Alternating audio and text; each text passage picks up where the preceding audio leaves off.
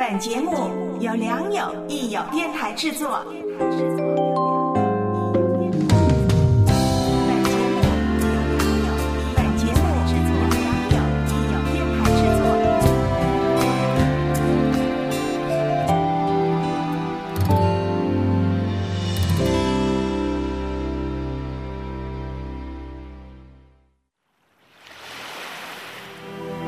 推窗见月光，呼吸有墨香。在这如水的夜色里，叶兰邀请您品文、读心，一起思索。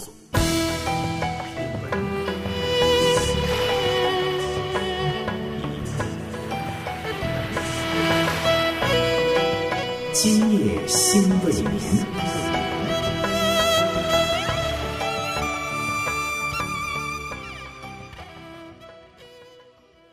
亲爱的家人们，欢迎收听《今夜心未眠》，我是你的好朋友叶兰。今天我们继续共读分享《非暴力沟通》第十一章：化解冲突，调和纷争。听了之前的节目，相信大家已经熟悉了非暴力沟通的步骤。接着，我将介绍如何用它来化解冲突和纠纷。这些冲突可能是你与他人间的，也可能是他人之间，可能涉及家人、伴侣、同事，乃至陌生人的。无论是什么情况，化解冲突需要用到之前提及的所有原则：观察、识别和表达感受，将感受和需要相连，并且用清晰、具体。正向的行动语言向另一方提出可行的请求。作者在这里说，数十年来，我用非暴力沟通在世界各地开展化解冲突的工作，从争吵的情侣、家人，到劳资双方和相互交战的族群，我的经验教会我，化解任何形式的冲突，直至皆大欢喜，是完全有可能的。我们只需要有耐心，愿意建立人与人之间的连结，跟随非暴力沟通的原则，直到达成和解，并且信任这个过程会行得通。接下来我们要谈到人与人的连结。用非暴力沟通化解冲突的时候，最重要的是建立冲突双方之间的连结。人与人之间只有建立了连结。才会发自内心的想要了解彼此的感受和需要，也唯有如此，非暴力沟通的步骤才能发挥作用。另外，你从一开始就要让双方明白，冲突调解的目标并非让一方服从于另一方。只有当双方都能理解这点，才有可能，甚至很容易就如何满足大家的需要。开展对话，以非暴力沟通的方式寻求改变的时候，我们也在努力实践一种不同的价值观。那就是我们建立的每一段关系都反映着我们想要创造什么样的世界，我们迈出的每一步都折射着我们追求什么样的关系。简而言之，我们寻求改变的方式反映着我们所认同的。价值观。我们了解了非暴力沟通的不同之处，在于不去要求他人按照我们的意愿行事，而是学习有意识的克制自己，努力创造人与人之间的关爱与尊重，使冲突的双方在重视自己需要的同时，也意识到自己的需要和对方的福祉是相互依存的。如果能这样。你将会惊讶的发现，那些原本看似无解的冲突，竟能轻而易举的被化解。本书作者马歇尔在这里说：“受邀化解冲突时，我的工作核心就是带领双方创造充满关爱与尊重的关系，在这个基础上相互连结，而这往往是最困难的部分。一旦关系建立了。”我只需支持双方找到解决冲突的策略，直到大家都心满意足。亲爱的家人们，请注意，这里马歇尔说的是满意，而非妥协。大部分的冲突解决工作致力于妥协，这意味着大家都得让步，没有一方是全然满意的。而非暴力沟通的目标是，让各方的需要都得到充分的满足。接下来，让我们稍事放松，来听一首歌曲。稍后我们将谈到非暴力沟通冲突解决与传统冲突解决的不同，非暴力沟通。化解冲突的步骤。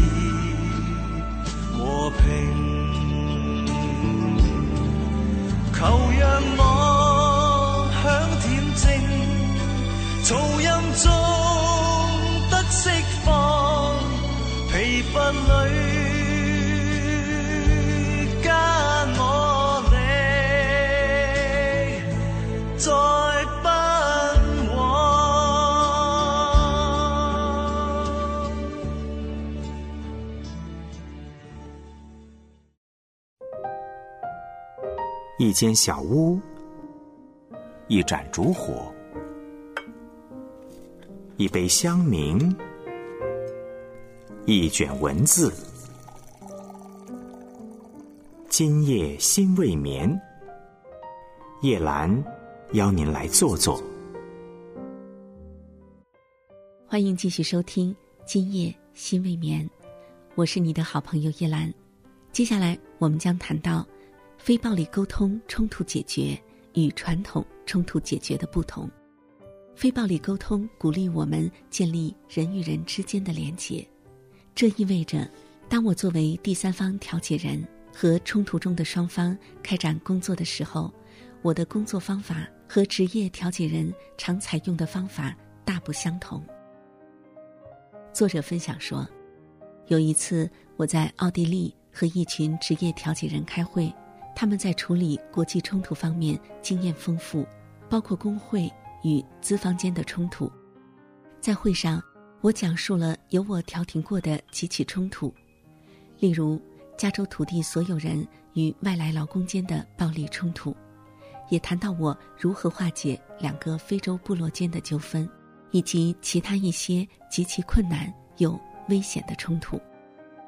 会上有人问我会花多少时间来研究冲突的情势，这是大部分职业调解人开展工作的流程，那就是先对导致冲突的问题做一番研究，然后开展实际的调停工作。他们关注的重点放在那些问题，而非建立人的连结上。事实上，在传统的第三方调解方法中，冲突双方甚至不一定同时在场。有一次，我作为接受调解的一方，与我方成员坐在一个房间里，对方则坐在另一个房间。调解人就在两个房间之间来回穿梭。他问我们：“你们希望他们怎么做？”然后将我们的话带给另一方，并询问他们的意愿。接着，他又回到我们这里。告诉我们，他们不愿意那样做，但如果你们觉得怎么样？许多调解人认为自己所扮演的角色是所谓的第三个脑袋，努力想出办法让所有人达成共识。他们毫不关心要在这个过程中创造人与人的连结。当我描述非暴力沟通的方法以及人与人建立连结的重要性的时候，一位参会者提出了质疑，他认为我谈论的属于心理治疗范畴，而调解人并不是心理治疗师。然而，根据我的经验，连接人非但不是心理治疗，还是化解冲突的关键，是唯一能够有效化解冲突的方式。一旦你成功的建立了人与人之间的连结，问题多半会自行解决。与其由这所谓的第三个脑袋来问我们可以达成什么样的共识，不如让每个人清楚表明自己的需要，此刻希望对方做什么。在双方都明白对方的需要后，自然就能找出方法来满足彼此的需要，也就是双方都能认同在调解工作结束后所实施的策略。接下来，我们了解一下。非暴力沟通化解冲突的步骤，在详细讨论化解冲突的核心要素之前，我们要先大致介绍一下，在化解自己和他人的冲突过程中所涉及的五个步骤。任何一方都可以先表达自己的需要。简便起见，假设先由我方表达。首先，我们要表达自己的需要。其次。不论对方说什么，设法找出他们真正的需要。如果发现他们表达的是想法、评判或分析，而不是需要，我们可以继续寻找话语背后的需要。第三，确认我们都准确理解了彼此的需要，否则要继续寻找话语背后所隐含的需要。第四，尽可能的。同理对方，以便让双方都能确切的了解彼此的需要。第五，当双方都澄清了事件中的需要后，我们就可以用正向的描述行动的语言，提出化解冲突的策略。在这里要提醒大家的是，在整个过程中，我们要仔细聆听彼此的心声，避免在言语中影射对方有错。红尘隐去，夜色无边，心灵不眠。翻一卷文字，守一座城池，心向温暖，静候花开。您正在收听的是叶兰为您主持的。今夜心未眠，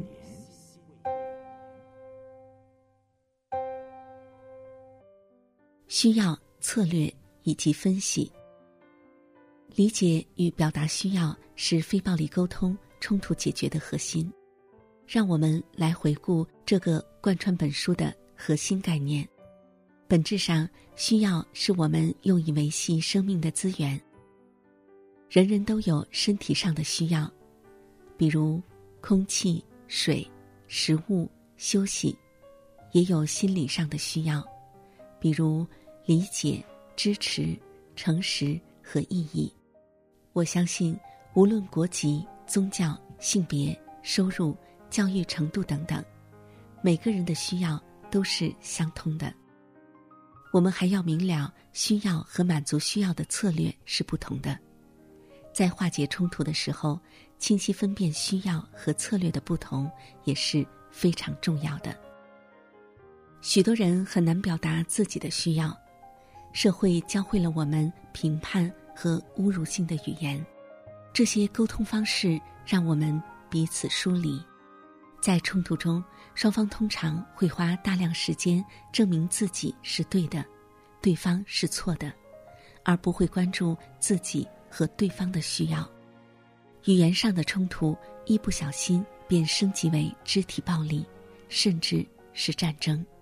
为了避免将需要和策略混为一谈，我们一定要记得，需要并不涉及某个人所采取的特定行动。相反，策略则涉及某个人可能采取的某个行动。它的形式可以是请求、诉求、愿望以及解决方案等等。本书作者马歇尔在这里举了一个例子，他说：“有一次，我遇到一对正准备离婚的夫妻，我问那位先生，在婚姻中他有哪些需要没有得到满足？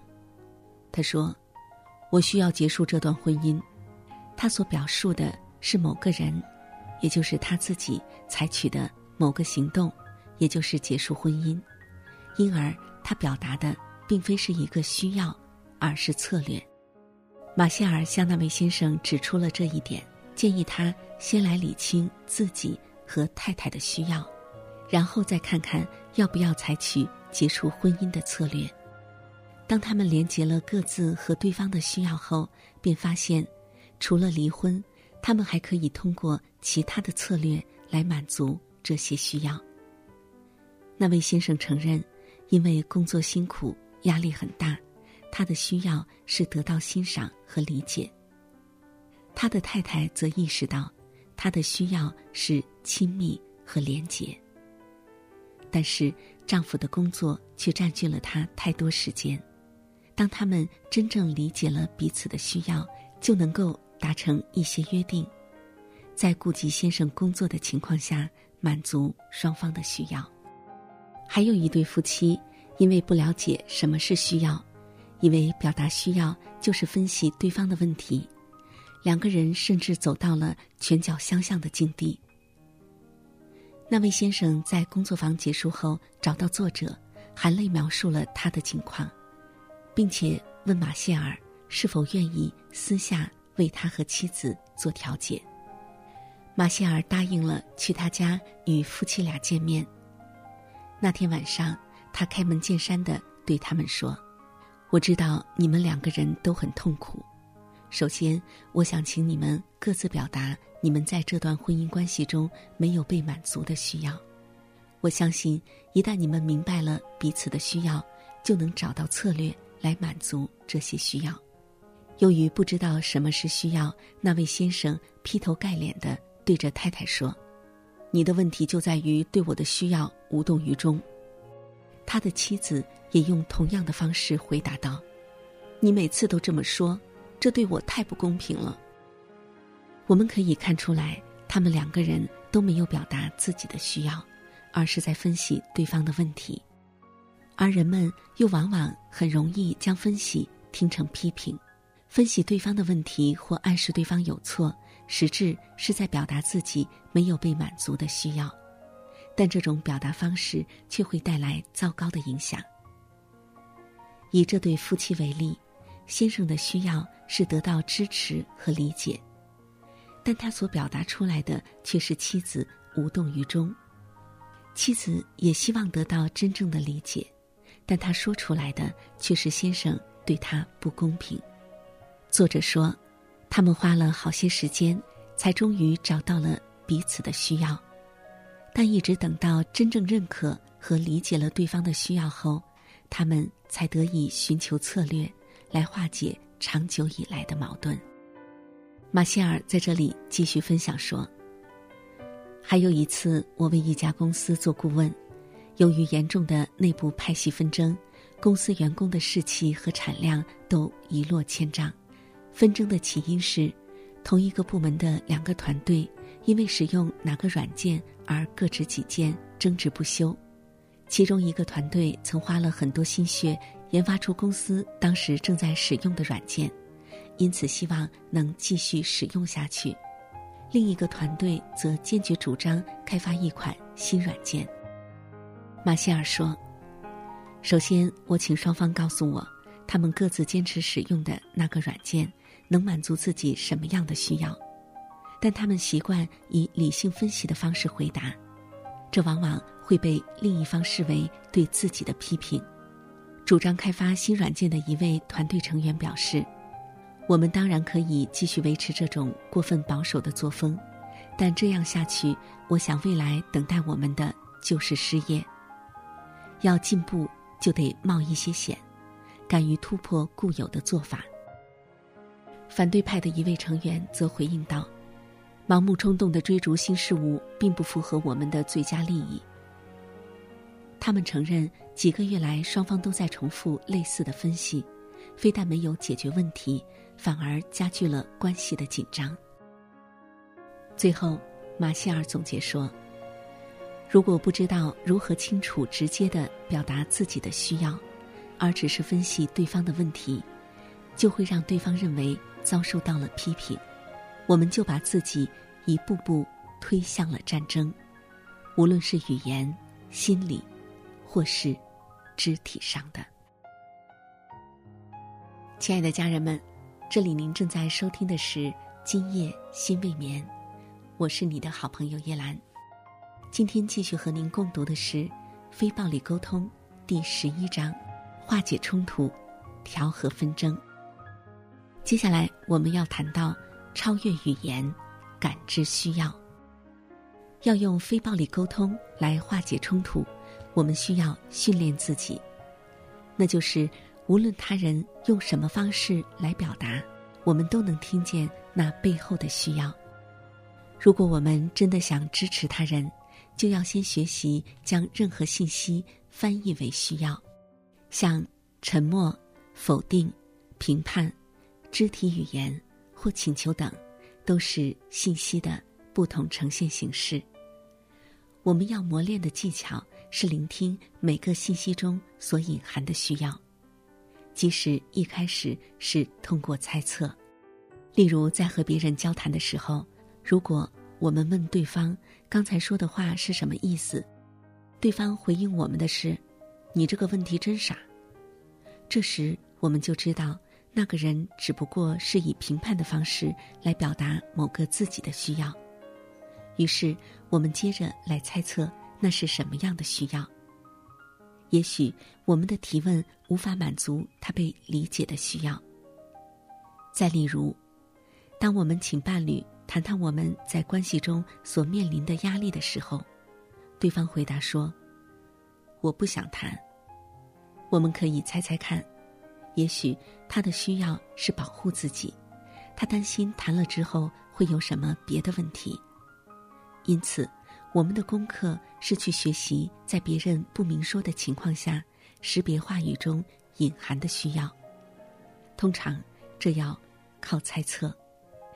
一旦我们感知到对方的需要，就可以向他们求证，再支持他们说出自己的需要。如果我们能够真正听见他人的需要，就能建立更深层的连结。这是成功化解冲突的关键。冲突中的人们一旦可以说出对方的需要，最多只要二十分钟，冲突就可以得到解决。马歇尔说，在伴侣工作坊中，我通常会让吵得最久的夫妻参与现场的演示，借以证明我的预测。有对夫妻在他们三十九年的婚姻中，为了金钱问题争吵不断，婚后六个月中，太太两度透支了账户里的钱，于是先生便掌管了家里的经济大权，不许太太再开支票。从此，两个人一直为此争吵不休。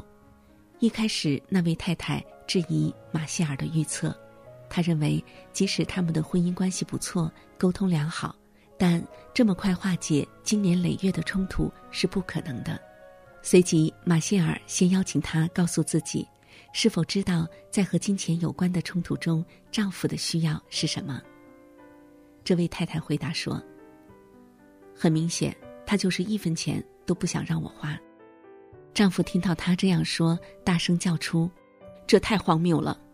当太太说丈夫一分钱都不想让我花的时候，她所表达的是策略，而不是需要。即使她猜对了丈夫的策略，却并没有看见丈夫的需要，因为需要指的并不是任何特定的行为，例如花钱或不花钱。马歇尔告诉这位太太，所有人都有着共通的需要，只要她能理解丈夫的需要，问题就可以得到解决。她再次鼓励这位太太说出丈夫的需要。她回答。他和他爸一个样子。接着开始诉说他的父亲是如何不舍得花钱。这个时候，她开始分析起丈夫的问题。于是马歇尔打断她的话，再次问道：“那他的需要是什么呢？”显然，即使三十九年来她和丈夫沟通良好，她还是不知道对方的需要是什么。马歇尔转向那位先生询问他。既然你太太不知道你的需要，不如你来告诉她，你不让她开支票是为了满足你的什么需要呢？他答道：“马歇尔，她是个很棒的太太和妈妈，但在花钱这件事儿上，她完全没有责任感。”马歇尔分析说：“这类所谓诊断式的语言，就像他说的，没有责任感，根本无助于解决冲突。”当一方听到对方的批评、诊断或分析，沟通就会演变为自我辩护或相互指责。于是，马歇尔试着聆听他在说太太完全没有责任感背后有着什么样的感受和需要。马歇尔问他：“你是不是感到害怕？因为你需要在经济上保护你们的家庭。”他表示确实如此。马歇尔说：“诚然。”我的猜测是正确的，但就算我第一次猜错也没有关系，因为我还是会把注意力放在他的需要上，这才是问题的核心。事实上，就算猜的不对，我们也可以支持对方关注自己真正的需要，从而跳脱出分析，与自己的内在生命建立更多的连结。亲爱的家人们，到这里，今天的节目。也要结束了，我是叶兰，愿上帝赐福于你，祝你晚安，再会。